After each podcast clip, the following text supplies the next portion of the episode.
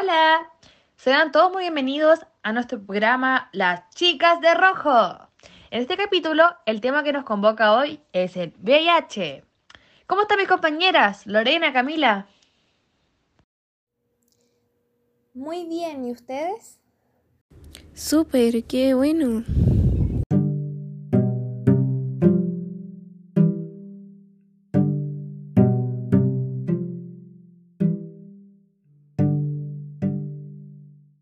Retomando con el tema de hoy, debemos saber en primer lugar qué es el VIH. El VIH es conocido como el virus de la inmunodeficiencia humana, el cual ataca y destruye progresivamente al sistema inmunológico. Bueno, este virus es transmitido mediante vía sexual tras realizar eh, prácticas sin uso de preservativos o barreras bucales. Además existe el contagio mediante vía sanguínea y vertical. La vía vertical quiere decir que, por ejemplo, desde una mujer que es VIH positivo puede contagiar a su hijo ya sea durante la gestación, el parto o la lactancia.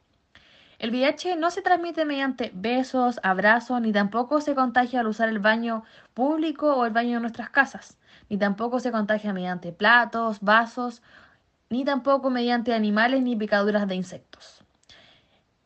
Hay una diferencia entre el VIH y SIDA, que muchas veces las personas suelen confundirlo. VIH y SIDA no es lo mismo, ya que el SIDA es el síndrome de la inmunodeficiencia adquirida y esta es denominada la etapa ya avanzada, cuando la infección producida por el VIH no es tratada. Tenemos que saber que la detección del VIH es a través de exámenes de laboratorio, el cual detecta la presencia o no de anticuerpos que el organismo eh, produce frente al virus. En nuestro país, el examen más común es llamado el test de Lisa, que se puede encontrar eh, disponible en establecimientos de salud, tanto públicos como privados. Yo conozco un caso muy cercano que desde hace unos dos años más o menos vive con esta enfermedad. Lo vamos a contactar vía telefónica para que nos cuente su experiencia de vivir eh, con esta condición. Esta persona me dijo que quería resguardar su identidad, por lo cual usaremos un nombre ficticio.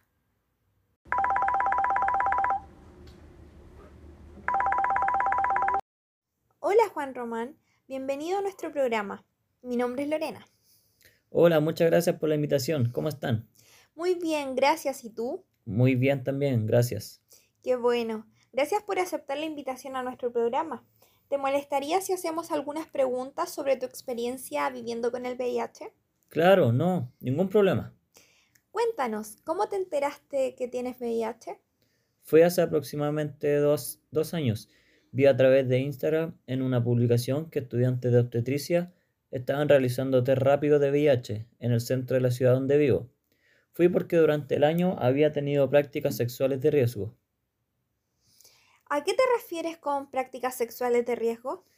Tuve relaciones sexuales sin utilizar protección y fui de curioso a hacérmelo ya que nunca antes había realizado uno. Aparte estaba preocupado por lo que mencioné anteriormente. Así que decidí ir. Al llegar allá, me hicieron firmar un papel de consentimiento por si salía positivo para hacer un seguimiento. A mí y también a mis parejas sexuales. Me realicé el test, me dijeron que salió reactivo. La verdad no estaba muy informado del tema y tenía miedo, ya que es una enfermedad que suena bastante grave y con la poca información que tenía me hicieron pensar lo peor, que me iba a morir, que todo mi entorno estaba contagiado por mi culpa, que no tendría un tratamiento en ese momento muchas cosas pasaron por mi cabeza. Mm, ¿Y actualmente cómo es vivir con esta enfermedad? Bueno, lo primero que hice fue informarme y buscar ayuda. En estos casos el apoyo es fundamental. Actualmente tengo una pareja estable, por lo que necesito de un tratamiento para no contagiar a mi pareja, ya que ella la conocí después de realizarme este test, por lo tanto ya tenía un tiempo en tratamiento y gracias a eso no se nos ha complicado nuestra vida sexual. ¿Cómo le contaste a tu pareja que eras portador de VIH y ella cómo se lo tomó? Al comienzo fue difícil, me costó mucho decírselo, pero era mi obligación protegerla y mantenerla informada de mi condición. Ella lo aceptó y juntos decidimos combatir esta enfermedad. Me apoya con el tratamiento y ella cada cierto tiempo se hace exámenes eh, pero hasta el día de hoy ella es negativa. El seguimiento que nos realizan es muy bueno para vivir tranquilos. Perfecto. Y por último, algo que le quieras decir, mandar un mensaje a la sociedad, especialmente a los adolescentes que están empezando su vida sexual? Sí, me gustaría decirles que sean conscientes, que se informen, que las personas que comienzan su vida sexual sean responsables, porque lo que me pasó a mí también le puede pasar a cualquier persona. También que los operativos de test rápido son muy efectivos y que hay que aprovechar estas instancias que nos dan. Además son gratuitos y como su nombre lo dice, son rápidas, lo que lo hace no invasivas y pueden hasta salvar vidas. Muchas gracias por tu participación en nuestro programa. Que estés muy bien. Hasta luego. Muchas gracias por la invitación. Me gustó mucho su programa.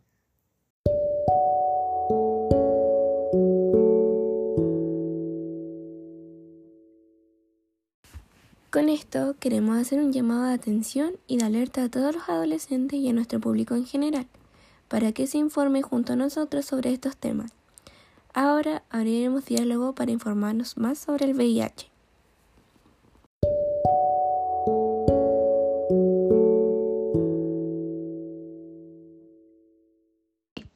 Yo quería agregar algo sumamente importante para la prevención del VIH.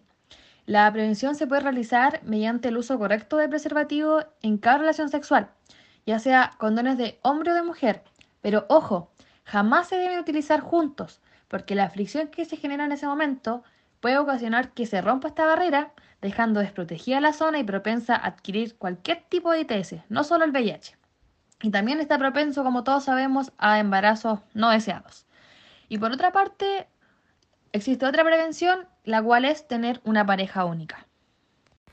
También, otra forma de prevenir el VIH es que no se deben usar ni compartir jeringas. Este material siempre debe ser estéril y de un solo uso, ya que el VIH se transfiere de diferentes formas, y una de ellas es mediante la sangre.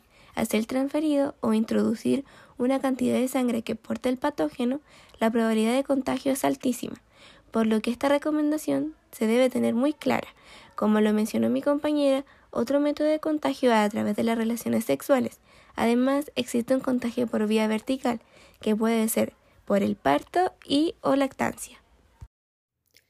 Por lo tanto, se debe suspender la lactancia materna exclusiva o mixta, dado que los riesgos a los que se expone al recién nacido, especialmente con el calostro, que es la primera leche que sale luego del parto, superan en gran medida las desventajas de suspender la lactancia materna. La alimentación de los recién nacidos con madre VIH positiva es mediante una fórmula de leche maternizada exclusiva, prohibiendo la alimentación por nodrizas o leche proveniente de los bancos de leche.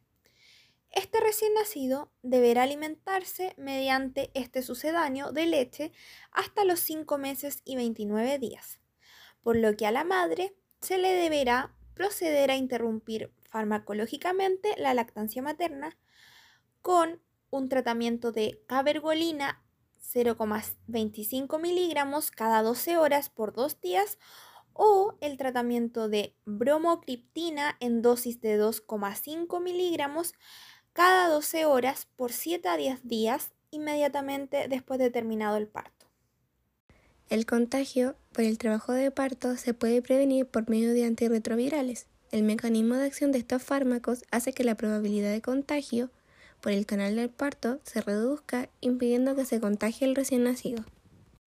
Actualmente existen tratamientos antirretrovirales que si son bien administrados mejoran la calidad de vida y la sobrevida de las personas que viven con VIH, lo que permite considerar al VIH SIDA una enfermedad crónica. Existen diferentes familias de los medicamentos que mencioné anteriormente, los antirretrovirales, que actúan en diferentes etapas de la replicación de este virus. Son nombres bien raros, por ejemplo, inhibidores nucleócidos de la transcriptasa reserva, inhibidores no nucleócidos de la transcriptasa reserva, inhibidores de la proteasa, inhibidores de la integrasa, entre otros. También podemos agregar que los tratamientos de antirretrovirales en Chile para el VIH constituye una garantía GES auge que asegura el acceso a este tratamiento a cualquier persona de cualquier edad que lo requiera según el protocolo nacional, así como al 100% de acceso al protocolo de prevención de la transmisión vertical para embarazadas que viven con VIH y a sus hijos.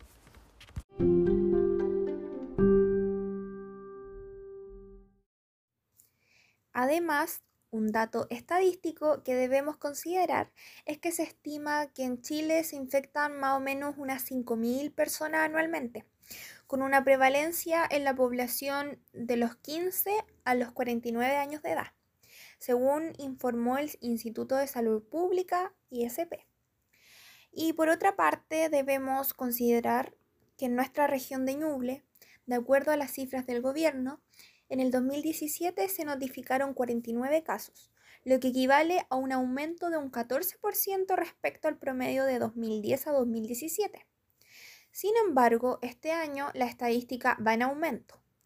Asimismo, la autoridad detalló que la mayor cantidad de casos se concentra en la capital regional, que es Chillán, con un 64% de los pacientes informados. Bueno, como pudieron ver, el tema de hoy estuvo bastante interesante. Eh, para nosotros es de suma importancia que cada una de las personas que nos escuchan puedan informarse un poco más acerca de qué es el VIH y la diferencia entre el VIH y SIDA, y así promover la precaución de esta enfermedad. Y bueno, le damos las gracias igual a nuestro invitado por permitirnos eh, el día de hoy conocer acerca de su experiencia. Fue un espacio muy grato de conversación y junto a mis compañeras Camila y Lorena les mandamos muchos saludos a cada una de las personas que nos están escuchando. Nos vemos en un próximo capítulo de Las chicas de rojo. Adiós.